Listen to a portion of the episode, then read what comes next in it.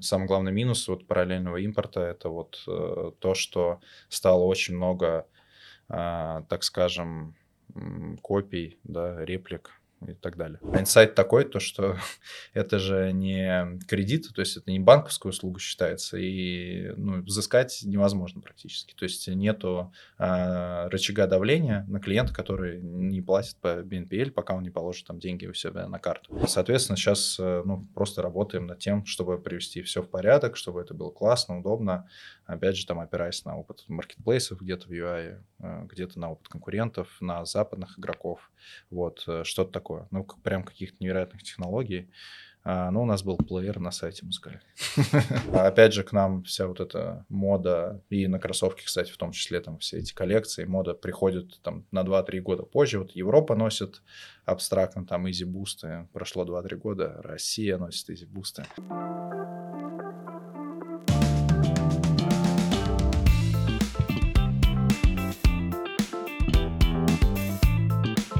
Всем привет! Рад э, вас видеть на подкасте «Сделано» э, с его ведущими Мякиным Андреем и Виолеттой Мининой. Подписывайтесь на наш подкаст в Яндекс Музыке, в других каналах, получайте интересную информацию, а самое главное, задавайте ваши вопросы, нам будет важно на них ответить. Этот подкаст сделан агентством SIS Group при поддержке логистической компании СДЭК. С 2022 года многие бренды, как стало нам известно, да и мы видим, покинули российский рынок, при этом часть из них выбрала стратегию задержаться на нем, а, искали для этого инструменты, искали для этого возможности, и сегодня мы поговорим об этом. Поговорим об этом мы с Никитой Захаровым, руководителем отдела маркетинга и электронной коммерции в Суперстепе. Никита, привет. Всем привет. Привет, Никита. Привет. Было бы здорово, если бы ты рассказал немного о себе. А, ну, если коротко, конкретно про маркетинг и ком, а, я начинал с телеграм-проекта своего, когда это не было мейнстрим еще лет пять назад, потом ушел в компанию Coca-Cola. В компании Coca-Cola а, занимался маркетингом хорики, а потом там запускал новые категории типа растительного молока и умной воды, которые провалились на нашем рынке, но не суть. Вот. Э, и затем э, ушел в компанию Superstep. Э, соответственно, на тот момент это был обувной магазин, из которого мы за где-то 2-3 года сделали магазин кроссовок в России. Реально. И вот чем это была моя задача основная. Приходил я как бренд-менеджер в компанию, а, соответственно, когда наступил ковид, э, ну, как и многие компании, компания Superstep решила инвестировать очень много в Яком. И раньше Яком занималась та же самая команда, что вела наш э, другой проект в России. У них было два проекта на их плечах. А, соответственно, стало не хватать ресурсов. Я к ним присоединился, Superstep забрал, начал развивать команду, проект. Э, ну и, в общем-то, а, это, наверное, все, если коротко. Так, Никит, скажи, пожалуйста, вот ты сказал, был обувной магазин, а стал магазин кроссовок. Э, расскажи для наших слушателей и для меня, кстати, тоже, в чем разница между двумя этими сущностями.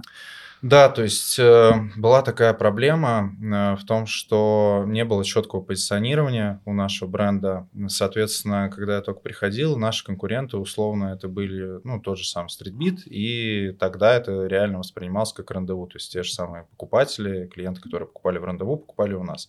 И у нас на полках можно найти было даже какие-то сапоги на каблуке, типа кожаные и так далее. Вот, э, но при этом мы понимали динамику рынка, понимали то, что это как бы такой путь особо в никуда, нужно четкое позиционирование. Мы а, под Россию, под российский рынок а, сделали, адаптировали стратегию, вот, потому что изначально бренд турецкий, и в Турции а, у нас больше 90 магазинов Суперстеп, вот, соответственно, ну, их позиционирование наше немного расходилось, ну, как и предпочтения рынка, да, потребителя в целом.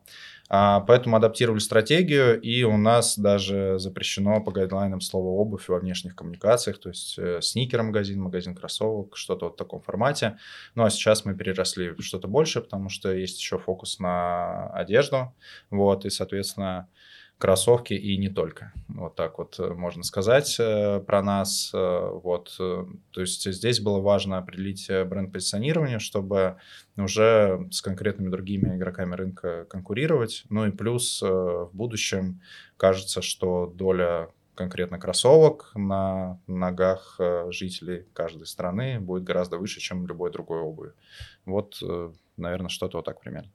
Ну и, наверное, в этом а, вопросе такой последняя детализация. Скажи, пожалуйста, а вы определили себя как бренд, определили свою стратегию, как сейчас вы формируете саму корзину брендов, которые реализуете? То есть, во-первых, это стало чуть сложнее, во-вторых, если, ну, то есть, э, на мой взгляд, э, в мире кроссовок, не обуви существует, ну, там, 5 топ-брендов, да, которым всем интересно продавать, да, угу. вот как вы для себя их выбирали? А какие это бренды? Ну, на мой взгляд, это Nike, New Balance, Adidas, э, Jordan э, и Puma, наверное. Ну вот как бы примерно вот так и выбираем. То есть э, на что есть спрос, э, что, грубо говоря, хочет потребитель на рынке, то формирует основной пул брендов. Плюс бренды, которые мы э, возим эксклюзивно, дистрибутируем в России, это Диадора э, и Lacoste частично, потому что мы в одном холдинге находимся в России и в Турции как компания-дистрибьютор этого бренда. Вот. Э, Все остальное зависит от э, коммерческих условий, в первую очередь. И если мы какие-то, о каких-то новых брендах говорим, да, то для мультибренда критичен маркап всегда, а, потому что у нас нет собственных брендов, соответственно, у нас нет гипермаржинального продукта, как в монобренде. Вот. И мы анализируем очень глубоко селлауты по каждой модели, а, и если отвечать э, еще на твой вопрос, то что это стало немножко сложнее, там формировать пул брендов и так далее. А, ну, с одной стороны, как бы да, стало сложнее в том плане то, что а, нету больше прямого выхода на бренды, как это было раньше, и ты не можешь сформировать какой-то конкретный заказ, а, но стало как бы больше свободы. То есть если раньше все бренды диктовали всему рынку и всем игрокам, то есть был, например, Adidas в России, офис, да, и он говорил так, StreetBeat, вот вы можете купить вот это, там Суперстеп вот это, и, грубо говоря, это ваша выборка, и мы отличались только цветами. А цены и продукт у нас был примерно одинаковый, да, там, ну, за исключением каких-то брендов. То есть сейчас как бы никто ничем не ограничен, никакими РРЦ, ни, соответственно, а, коллекциями, каждый может закупать все, что хочет, а, и в этом, наверное, какой-то плюс с точки зрения того, что на рынке появилось много интересных, ярких моделей, каких-то брендов, о которых даже никто не думал, и потребители их пробуют, э, тестируют, как бы, ну, в общем-то, приобщается к этой культуре, потому что раньше все вот эти заказы Adidas, которые были под российский рынок, э, которые они давали под заказ, соответственно, бренду Superstep, там, другим и так далее. Вот, то есть это все основывалось тоже на продажах, а в России зимой носят только черное, а летом только белое. То есть если там открыть э, список наших бестселлеров, там будет половина белая, такая черно-белая шахматная доска. Вот, и всякие яркие, интересные модели, которые как бы сникер-культуру развивают в целом, ну, они просто в большей части отсутствовали, либо были представлены в каких-то очень маленьких количествах, сейчас это меняется. Вот. Э, но э, если говорить об обратной стороне э, и забегать там вперед про параллельный импорт, то, соответственно, здесь проблема с тем, что стало очень много контрафакта, поскольку контроль, планка контроля на таможне снизилась, уже там не нужны те большая часть всяких разрешительных документов от брендов. И в России, ну, тоже из-за экономической ситуации, в том числе, да, с, э, как бы региональный потребитель переключается на вот этот неоригинал, вот, потому что кроссовки оригинально сильно выросли в цене из-за того, что, грубо говоря, за границей их там закупают по РРЦ, которая за границей, и здесь еще нужно что-то заработать. Вот, и, ну, наверное, самое главное, самый главный минус вот параллельного импорта это вот э, то, что стало очень много а, так скажем, копий, да, реплик и так далее. Никит, ты вот очень интересный вопрос затронул, а, когда говорил про то, что для мультибрендового магазина очень важна наценка. Да. А, сейчас, когда нет канонов, регламентов, законов, как отстраиваться от конкурентов, у которых ну, сейчас такие же условия? А, ну, здесь, э, если говорить эм, про офлайн, э, ну, все-таки у нас такой омни проект, да, у нас изначально мы уже 10 лет, вот как раз нам в октябре 10 лет бренду в России исполняется. А мы, соответственно, как офлайн проект развивались, и вот только три года где-то мы развиваемся как такой e-com игрок, в том числе основной в сникер истории. В офлайне мы сейчас транслируем опыт Турции. Там у нас открылись самые крутые по engagement магазины вообще в Европе, в СНГ такого нет.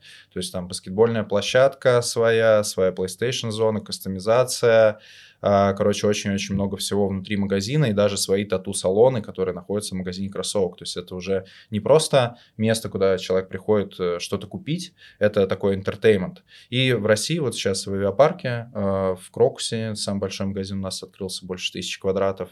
А, соответственно, мы там тоже интегрируем а, всякую историю такую с engagement. Соответственно, у нас э, тоже вот есть баскетбольная площадка своя, там PlayStation зона, плюс к этому мы накидываем лекции от всяких всяких спикеров, э, челленджи у нас постоянно проходят, и таким образом мы даем опыт больше, чем просто покупка кроссовок для потребителя. Для нас это как бы мы увеличиваем время, проведенное с брендом, э, и увеличиваем время, проведенное в магазине. Ну и плюс на все эти engagement штуки, естественно, поколение альфа, поколение Z э, очень хорошо идет. Вот. Ну а для потребителя это классный опыт, это бесплатно, это интересно. И вот здесь основная отстройка от конкурентов. И всю вот эту нашу движуху мы освещаем в Якоме. Соответственно, все записи, они у нас на сайте идут. Если мы делаем какие-то интеграции в фестивале, мы стараемся там интегрировать механику по скачиванию нашего приложения и так далее. То есть это такая, ну, мы работаем на стыке такого и имиджевого маркетинга, и всегда это онлайн к этому приплетается. То есть и как бы э, большая доля омниканальности у нас в принципе в Якоме, и маркетинг мы тоже стараемся делать такой омниканальный.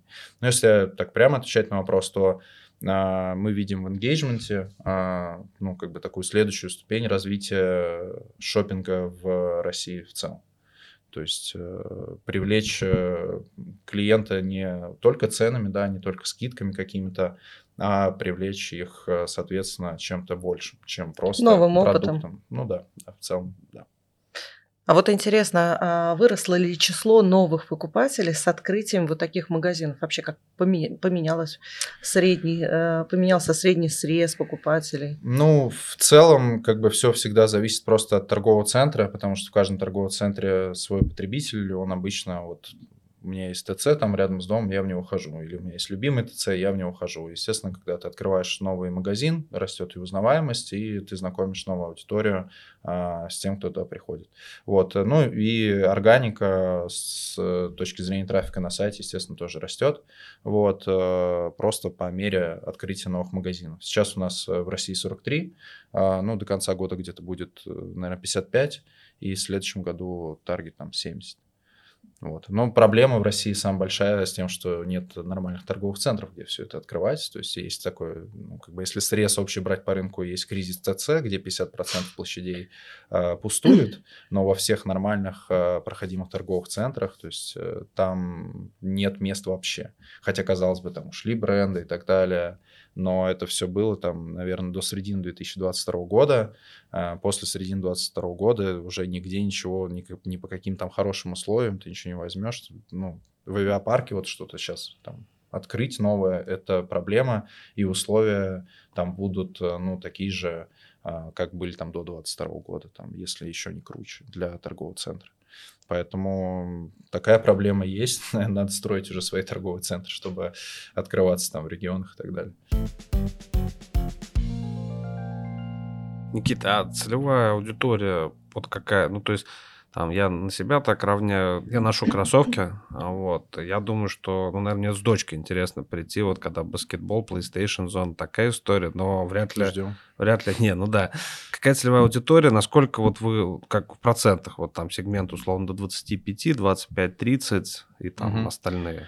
Ну, э, целом, как бы у сникер истории плюс-минус один потребитель, это 18-30 лет, вот как бы это такая основная когорта, которая покупает кроссовки, ну там 4-5 раз старается покупать, э, как бы ищет что-то про кроссовки, как бы вовлечена вот в эту историю, да, то есть это 18-30 лет, это такой костяк. Если говорить о конкретно нашей аудитории, то большая часть это мужчины, там вот примерно такого возраста, 18-30 лет, а, они увлекаются э, геймингом в основном, а те, кто старше, старше 30 лет, они, соответственно, любят путешествовать, и в основном их интересует гор- горнолыжный отдых, горнолыжный спорт, там вот такое исследование тоже проводили.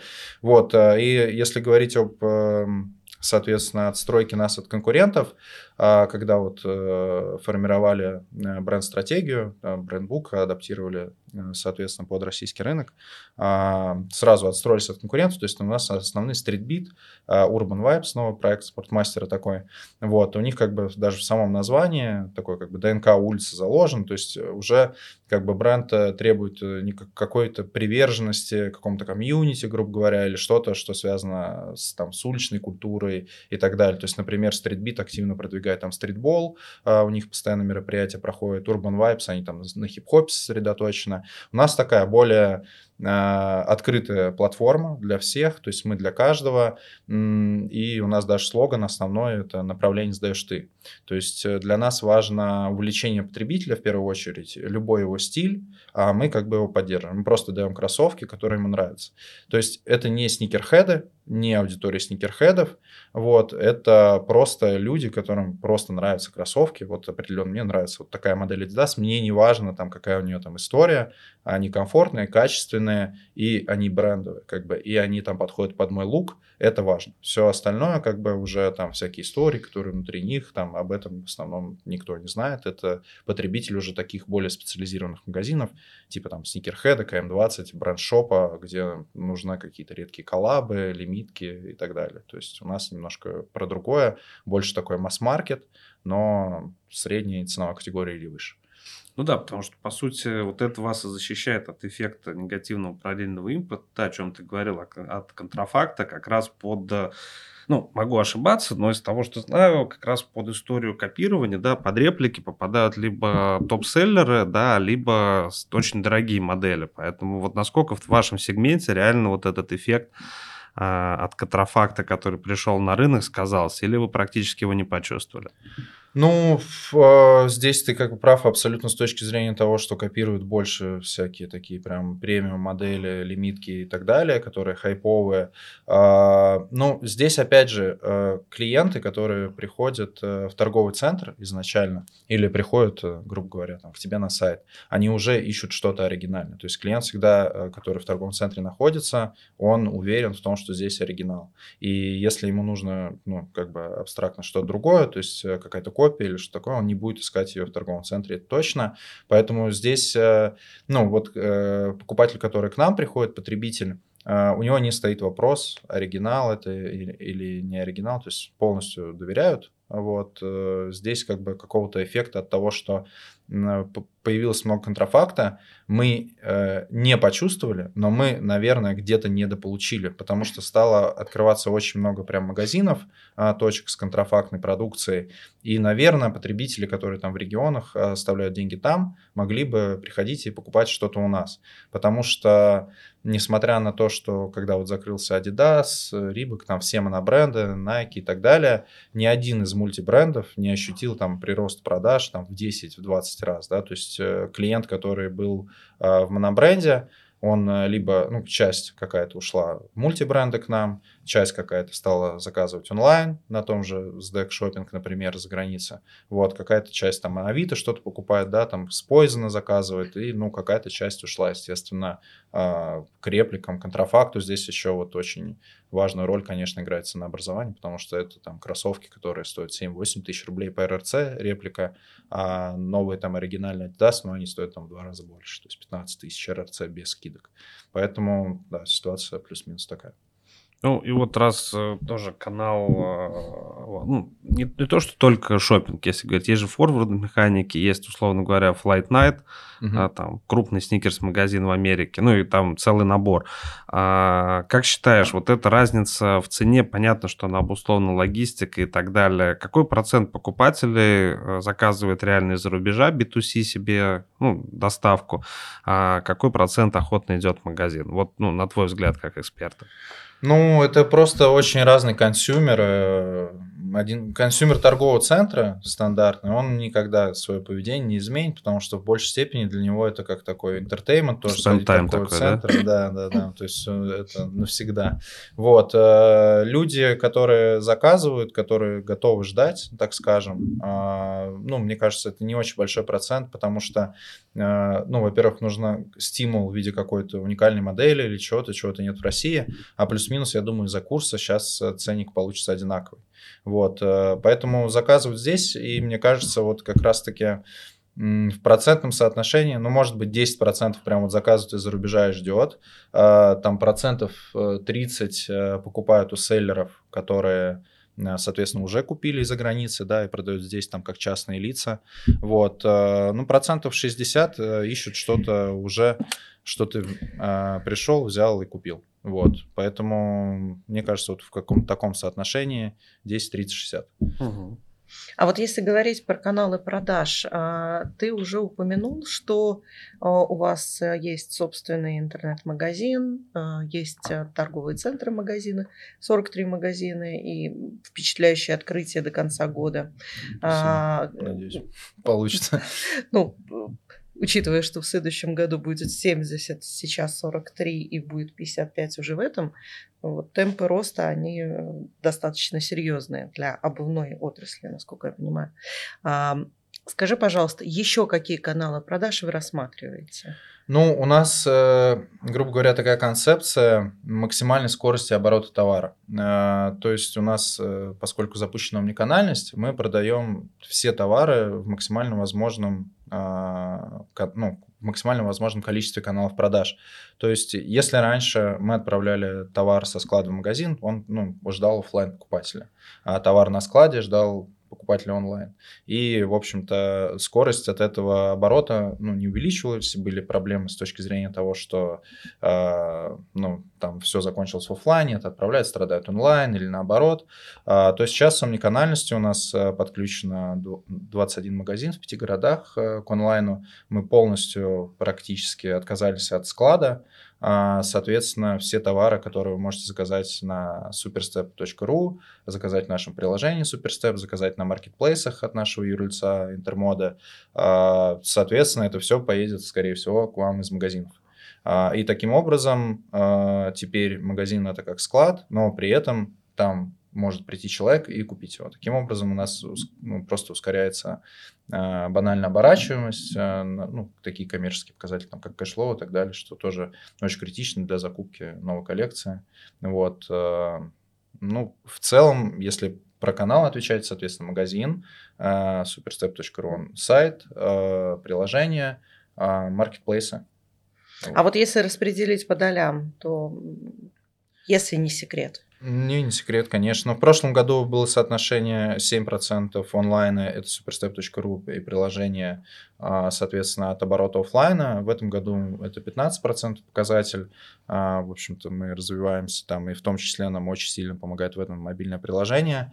Маркетплейсы у нас занимают маленькую долю достаточно, но потому что до сих пор некоторые маркетплейсы требуют соглашений с официальных с брендами, что вы бренд их можете продавать на маркетплейсе конкретно, а не только у себя там в онлайне, в рознице. Вот. А, а ну, в целом как бы мы не очень агрессивно туда заходим, просто потому что мы развиваем свой канал продаж, и у нас очень много уникальных продуктов, которые есть только у нас. Marketplace это все-таки достаточно большая комиссия для продажи, вот, и мы стараемся сосредоточить потребителя в нашем бренде, внутри нашего бренда все-таки, а не там заработать побольше, но на маркетплейс. Хотя оборачиваемость продукта, естественно, очень высокая останавливаюсь подробно на маркетплейсе ввиду того, что есть определенное разделение по ассортименту и по каналам продаж. А, есть несколько мнений, что маркетплейсы это только для слива старых коллекций, а, маркетплейсы наоборот, это только для того, чтобы там делать прелончи, для того, чтобы а, понимать и э, получать быстро обратную связь. Вот э, можно ли ваш подход как-то охарактеризовать? Ну, на маркетплейсах у нас э, продается все-таки э, продукт э, ценового сегмента ниже, чем у нас средний продается по рознице. Вот, но не могу прям на 100% сказать, что это только там старые коллекции, только там это покупают. Новые коллекции тоже покупают, там есть потребитель.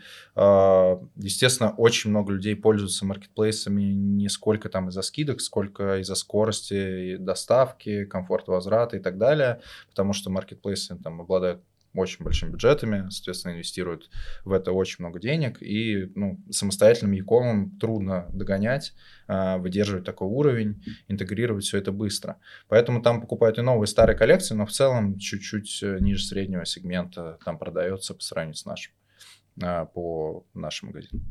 Ну, про маркетплейс мой любимый вопрос, который я всегда задаю. Вот все-таки маркетплейс в твоем понимании это драйвер рынка или это просто такая черная дыра, к которой мы идем неизменно, да, и когда придем туда, ну, то есть э, глобально marketplace начинает управлять клиентской базой, он начинает управлять, ну, уже вовсю управляет и зарабатывает на маркетинге. Видели отчет последней Озона, где ну, их да. маркетинговый доход э, выше, чем доход от основной деятельности.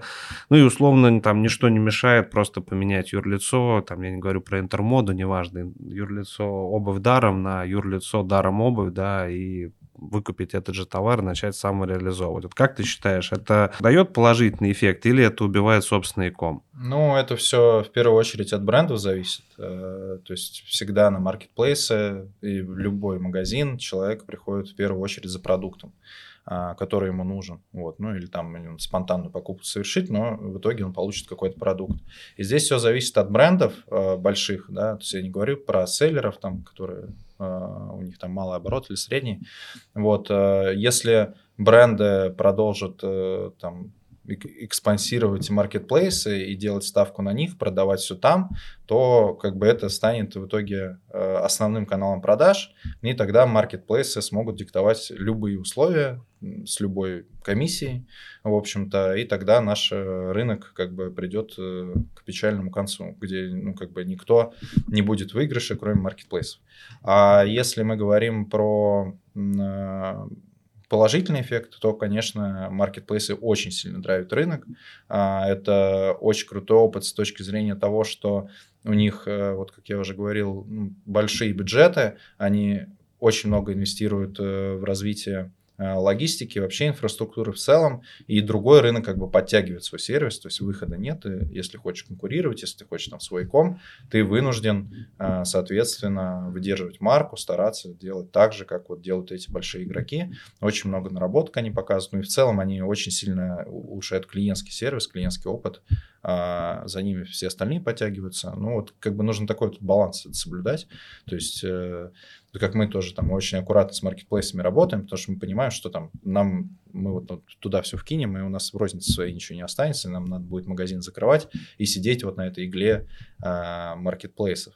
Вот, поэтому нужно балансировать, э, маркетплейсы, как бы рынок в целом улучшают для всех, я считаю, но нужно быть аккуратным с точки зрения того, сколько туда бренды отдают там своего товара, как они агрессивно на этих маркетплейсах работают. Ну, то есть угроза D2C, она понятна, и, но с другой стороны, наверное, есть э, ряд ниш, сфер бизнеса, в которых D2C это уже нормально, да, то есть там, если брать DIY, да, остались там крупные а, DIY-магазины, да, офлайн, но, но как бы бренды все стараются там D2C коммуникацию, либо D2P, да, там Direct to Professional, когда напрямую отгружать. Понятно, что в фэшне это там будет чуть сильнее, то есть угрозу ты видишь в этом. А, тогда такой вопрос, скажи, пожалуйста, вот если брать, э, ты говоришь, маркетплейсы, хороший сервис и так далее, при этом большинство клиентских жалоб сейчас на то, что, ну, там, маркетплейс не имеет человеческого лица, то есть э, сложно, то есть возвраты, да, можно сделать, но все это перекладывается на плечи селлеров, да, и получается, что накапливаются большие задолженности, которые просто взимаются за неперевод наложенного платежа за товар, ну, то есть происходит это все равно за счет селлеров. Про инструменты, вот такой вопрос родился. Есть ли у вас какие-то инструменты финансовые, типа дели частями или так далее для покупки? Потому что сейчас вот из последнего полгода то, что говорят э, бренды, селлеры, коммерция, это вот такой самый мощный буст дает продажам. Да, это сто процентов. Э, мы работаем с сервисом долями, а, и сервис долями на самом деле ну, стал таким мощным драйвером продаж и мощным драйвером в первую очередь трафика. То есть это, грубо говоря, CPA-канал, но за 4% от, э, там, или сколько у них там, 4,5-5% да, комиссия, а, которая драйвит тебе продажи. У Долями очень мощное приложение свое, которое они сделали, где размещены оферы, то есть у них там больше полутора миллиона трафика ежемесячно активных юзеров набирается. Вот, и каждый месяц э, у нас где-то 15-18% высоко конверсионного трафика просто приходит из приложений Долями. Вот. Э, соответственно, есть э, у BNPL особенность с тем, что много отказов клиенты получают, э, то есть там удаляем это там, процентов, наверное, 40 у нас сейчас в магазине, да, там сплит э, тоже в свое время, когда запустился, они там сделали очень высокий лимит, давали его всем, потом там жестко урезали до 10 тысяч, потому что им перестали деньги возвращать. А инсайт такой, то что это же не кредит, то есть это не банковская услуга считается, и ну, взыскать невозможно практически, то есть нету а, рычага давления на клиента, который не платит по BNPL, пока он не положит там деньги у себя на карту. Поэтому здесь э, это 100% драйвер рынка, там 2022-2023 год просто э, все себе как бы завели какой-то тот или иной BNPL в том или ином виде. Вот, э, это драйвит продажи, это хороший апсейл, и есть еще такое вот слово надеюсь, у вас не знакомо вам, выгорание. Вот. Соответственно, вот выгорания этого трафика нет. То есть это стабильный трафик, который приходит, покупает, э, хотя, казалось бы, ну, то есть, типа, у нас высоко закредитованное население, и вот кажется, что вот сейчас, сейчас, сейчас, и это закончится, и никто уже частями там не сможет ничего оплатить, потому что ему банк откажет.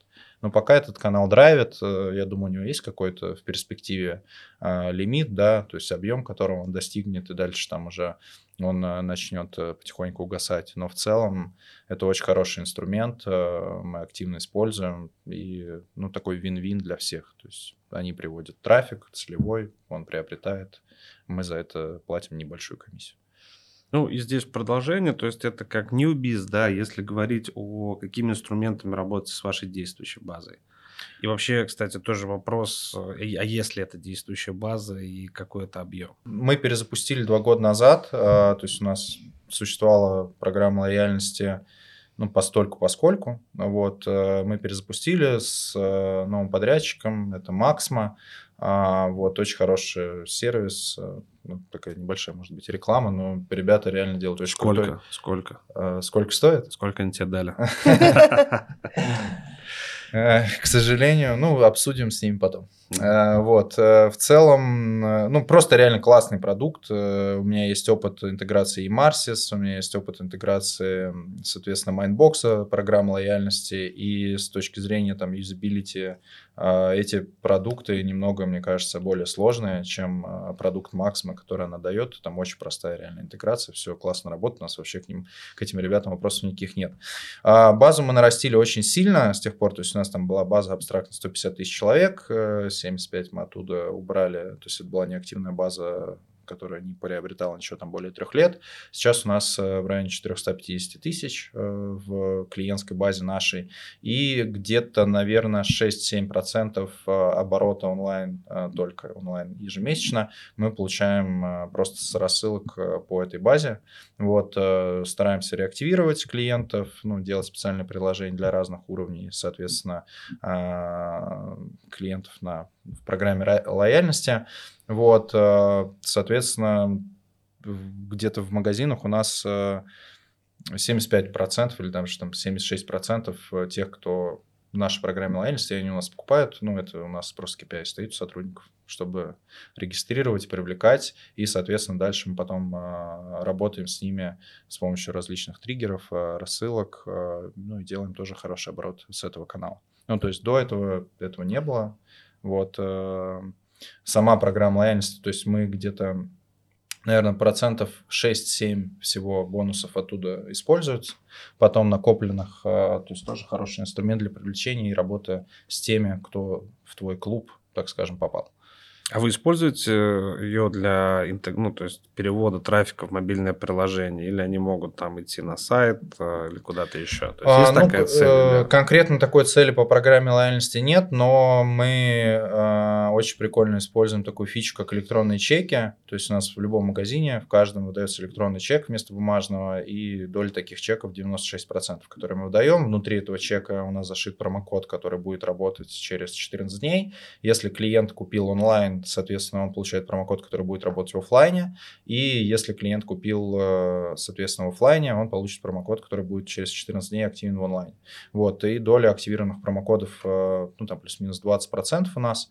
Вот, э, хороший показатель. Таким образом, мы знакомим онлайн-клиентов с офлайном, и офлайн клиентов приводим в онлайн, и, в общем-то, в этой экосистеме покупок кроссовок немножко их замыкаем на себя. Все время вопрос меня мучил, и в части э, компании, где я работала, мы как раз сделали исследование.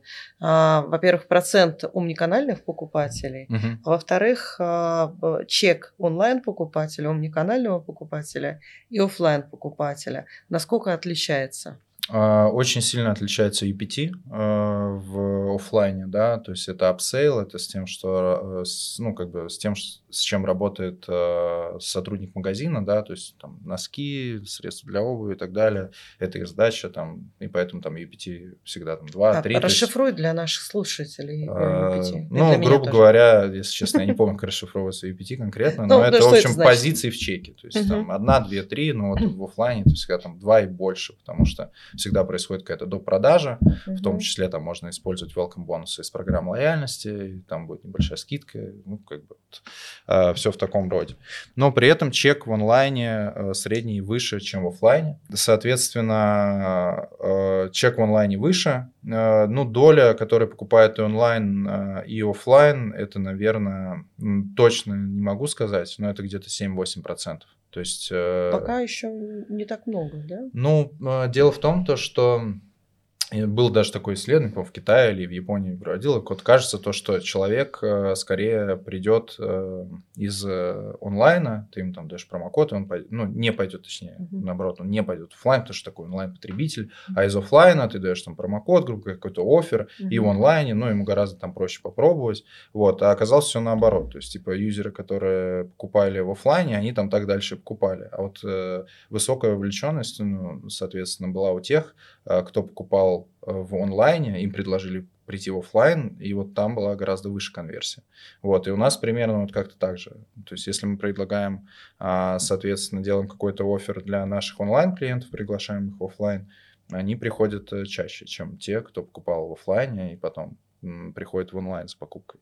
То есть, ну, все-таки это, опять же, модель такого потребления, наверное, да, то есть люди, которые ходят в торговые центры, им это нравится, там, они вот часто потребитель в торговом центре, для них это как такой опыт, досуг, то есть, может быть, э, соответственно, они каких-то своих привычек менять не готовы. Ну, в таком, может быть, формате. Ты, ты совершенно какая, прав. Подожди, подожди, ты скажи, а какая среднерыночная пропорция вот этих трех? Это зависит очень сильно от категории. Ну, по фэшну. Э, ну, по фэшну не могу тебе сказать, у меня нет исследований, на которые бы я опиралась, но а, в продуктах питания очень высокая доля умниканальных покупателей, и средний чек у умниканальных покупателей он выше за счет того, что они остаются с той же частотой в офлайне, но при этом еще добавляется онлайн, а, и в, если сравнивать чистый офлайн или чистый онлайн, ну, самый э, большой чек у чистого онлайн покупателя, вот если так говорить.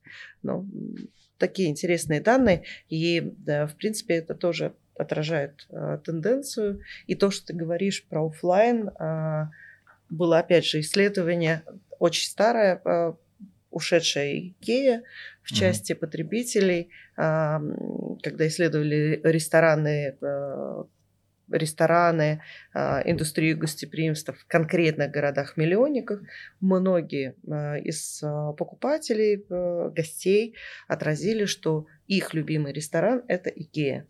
Вот. Это а, единственное знакомое слово, наверное, было в анкете. Нет, нет, нет. А, и это действительно так. Люди едут в торговый центр часто. Это э, плохая погода в э, городе, допустим, с, начиная с июля по июль. Вот. ну и, в принципе, они вместе с семьей проводят время э, в торговом центре. Там есть развлечения для детей. Они идут там в ресторан в Икею и совершают покупки. Давайте немножечко про high-end. Да, вот, ну, понятно, что ChatGPT уже дедушка с бородой. Расскажи, какие технологии из нового внедряете у себя в e-com е? Ну, смотри, мы тоже там запускали несколько проектов э, на основе ChatGPT, но это были такие, типа, имиджевые там истории, там ChatGPT придумал кроссовки, мы их там добавляли в каталог, типа, найди кроссовки, если там получи скидку настоящую. Вот, э, в целом мы сейчас, э, ну, меняем полностью, если говорить про офлайн там полностью кассовое оборудование, там на самое-самое, типа, современное, но это уже там ребята из IT этим занимаются. Вот, а, а в Якоме, ну, каких-то технологий, к сожалению, нереальных мы пока не применяем.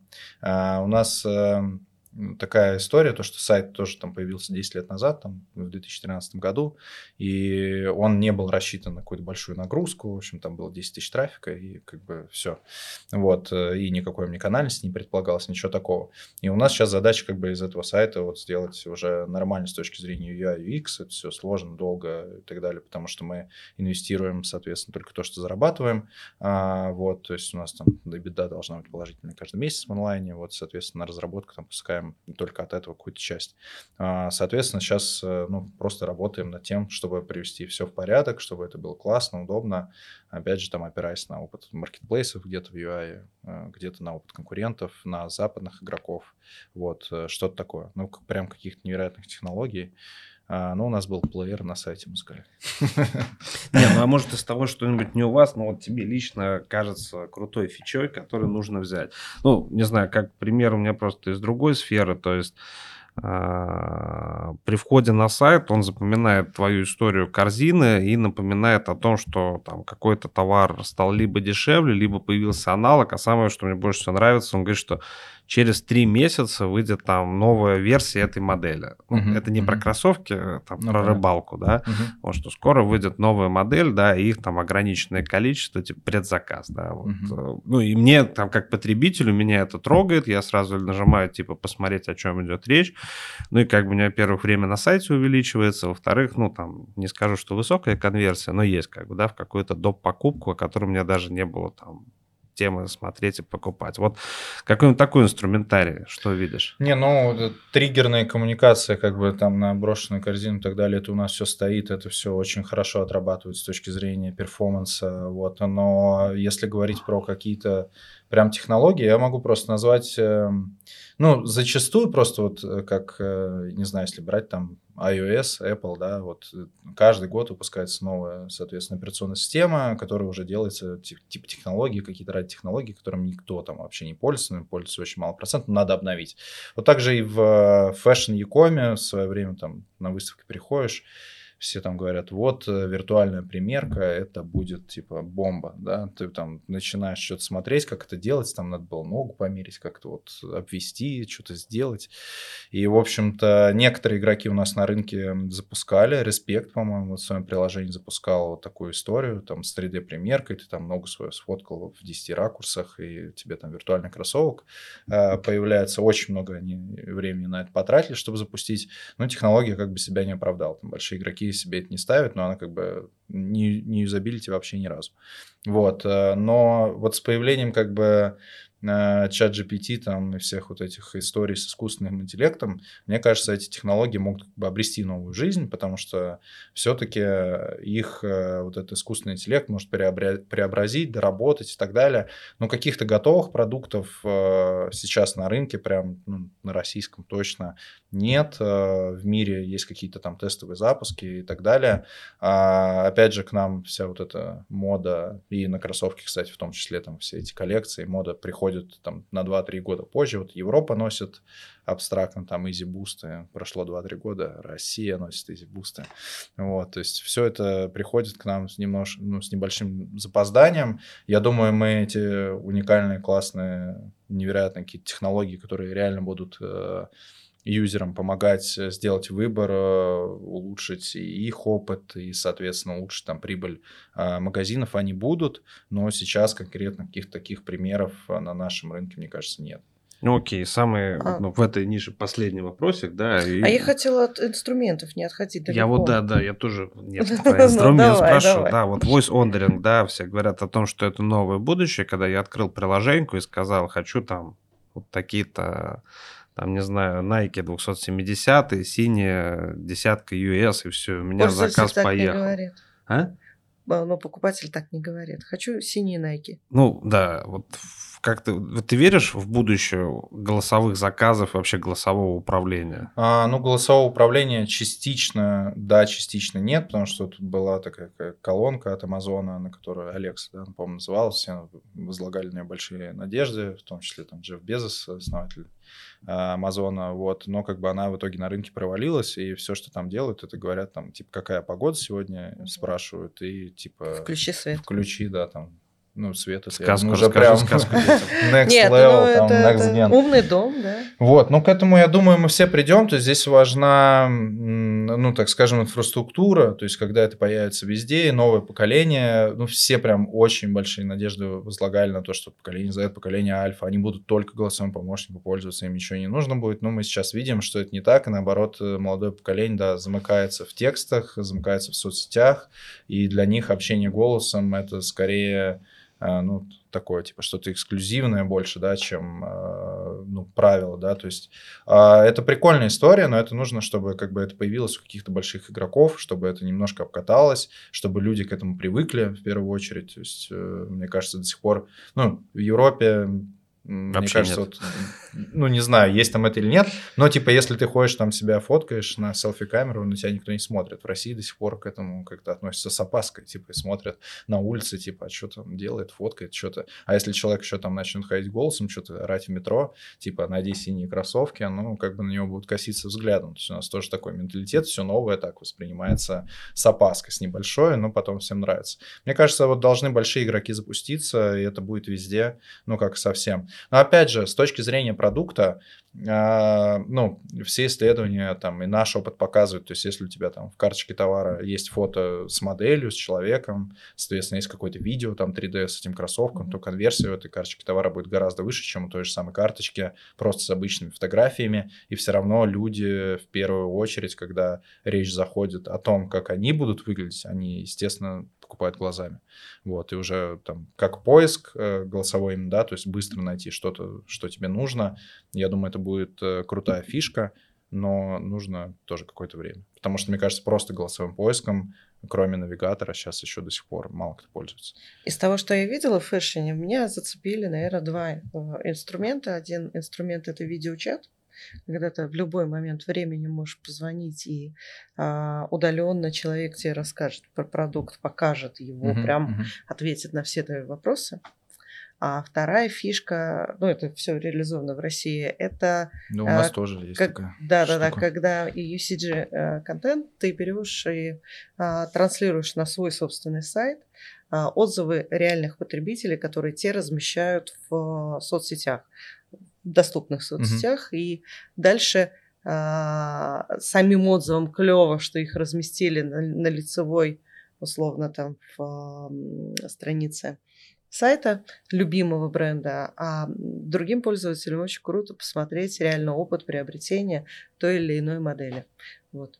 Да, ну вот здесь э, как вы правильно отметили, вот любимого бренда, именно это ключевое, потому что вот стать э, любимым мультибрендом очень сложно. То есть вот когда были монобренды, у Adidas была вот похожая история как раз-таки с UGC-контентом, когда live э, транслировался mm-hmm. просто э, на сайт Adidas, там под конкретные модели, там суперстары и так далее.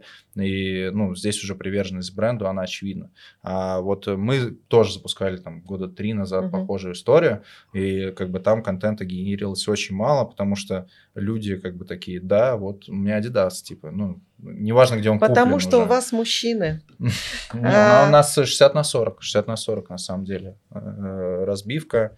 У нас очень большая женская коллекция э, представлена в разбивке, наверное, где-то 50 на 50, но покупательство у нас в среднем это 60% мужчины, 40% девушки. Кстати, не, ну, в том числе... Есть. Но мне сложно Мерлен, представить. Сум, Детский мир, Адреналин, Союз, ну то есть Наверное, да, есть да. Э, конгломерат мультибрендов. Наверное, войти сложно какая-то вот, ну, должна быть либо широкая э, линейка именно SKU-шек и категорий, да, тогда проще войти, mm-hmm. либо прям покрытие всего сегмента. Потому что так-то на ум приходят какие-то мультибренды, которые прямо ассоциируются как, ну, зо, ну, как зонтик. Понятно, ну, что под ним не их начинка, да, но вот все равно есть такие. В нашей категории тоже есть такой сильный бренд, это бренд Shop, но вот как говорится, Я вот не знаю, сильный это, бренд. Это, это такой магазин, ну, модная одежда. А, это Trend Island бренд, это одно и то же? Не-не-не, это а. вот бренд Shop, он давно так существует, это раньше назывался магазин Фот, и такая уличная культура, Э, с элементами fashion а, она вот начиналась там, и сейчас она там продолжается. То есть там вот тоже все вот релизы редкие и так далее. Бренды, когда они здесь были, они отдавали Brandshop в первую очередь, потому что это был маркетинговый, в первую очередь, такая маркетинговая дверь для этих брендов. Если это из Brandshop е, это круто, значит, э, как бы это модно, классно и так далее. То есть потребитель сразу понимает. И вот э, в fashion е есть такая история, то есть ну, вот если человек покупает что-то в мультибренде, и потом этот пакет использует еще где-то в своей жизни, там что-то в нем носит, то тогда вот это крутая приверженность бренду. И вот бренд-шоп, просто пакеты там, я не знаю, продавались на Авито, их там, ну, покупали, потому что это модно, классно, и как бы это показатель там, ну, у школьников особенно это был прям показатель статуса. Ты в бренд-шопе что-то купил, все такие, вау, ничего себе, типа круто. То есть как бы ты вот, а, ну, приверженность этой культуры, бренд-шоп это такой узкий специалист в мире моды, годы, он все знает. Если ты там что-то покупаешь, ты тоже как бы шаришь. Вот такая тема. Вот, поэтому да, здесь можно стать э, каким-то сильным инобрендом, но опять же, вот мне кажется, как ты сказал, тут тоже вот, когда ты охватываешь всю категорию, ты уже становишься там именем нарицательным, как детский мир. Вот, а так ты какие-то там бренды отдельных игрушек, ну, трудно назвать там вот, э, какие-то суперизвестные в России, или там строительных материалов, то же самое, там, Леруа Мерлен, я еду, мне надо купить молоток. Но какого он бренда, ты уже узнаешь только там.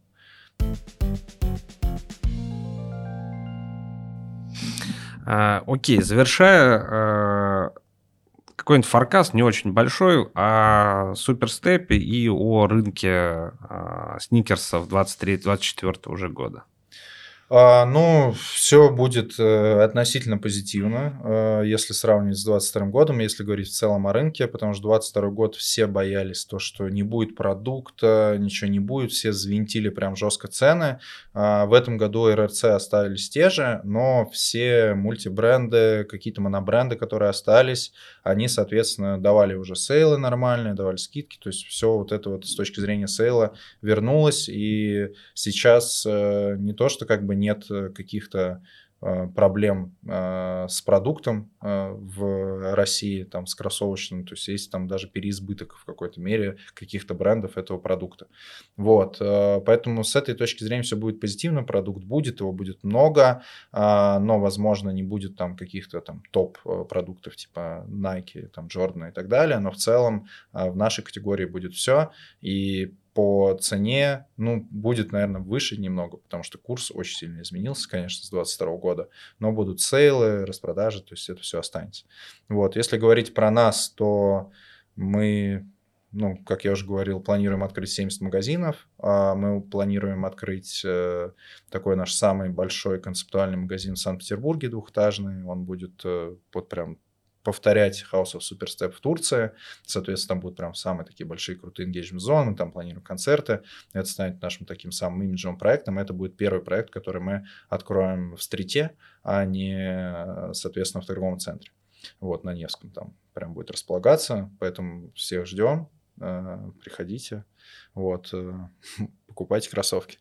А, что еще добавить из каких-то, может быть, э, негативных моментов? Это то, что больше, ну, не будет такого понятия, как новая коллекция, старая коллекция. Вот э, на российском рынке пока еще долгое время потому что все смешалось очень сильно. То есть, если раньше, как я говорил, ну, бренды сами там привозили коллекции, диктовали, что у кого будет, и были лончи, которые там запускаются во всем мире, и у нас запускаются там одновременно какие-то маркетинговые модели, то теперь как бы все возят кто во что гораст, вот, и поэтому как бы это большая часть какая-то там уже в Европе может быть старая коллекция, в Китае это новая, например, коллекция какая-то, все это соединяется здесь, и у нас тут абсолютно своя новая коллекция, которой в мире, в принципе, нет нигде.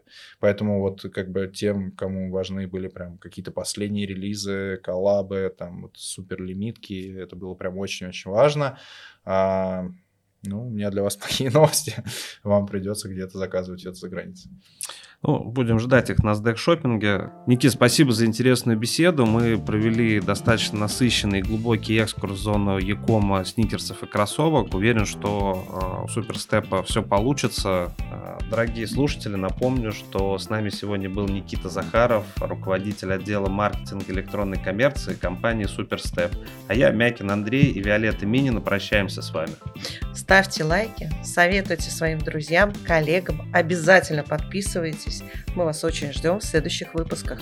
Всем пока. Пока. пока. Забыла вопрос задать. Никита, используете да. ли вы инфлюенсеров вообще? Конечно, конечно. Ну, у нас, как бы, если говорить про маркетинговый микс, он такой достаточно стандартный, как все используют, просто разница ну, в бюджетах. Mm-hmm. То есть, если там большие игроки типа, могут позволить супер инфлюенсеров, то мы меньше.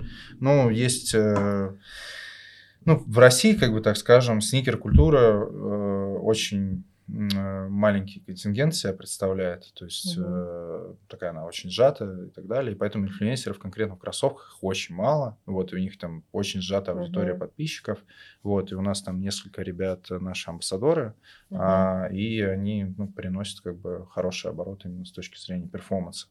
Мы работали с, э, по перформансу и с перфлюенсом. Вот, э, как бы тоже, ну, ребят показывают нормальный, хороший результат. Блин, а, Женя всех опылила, конечно. Ну, потому что Женя гениальная.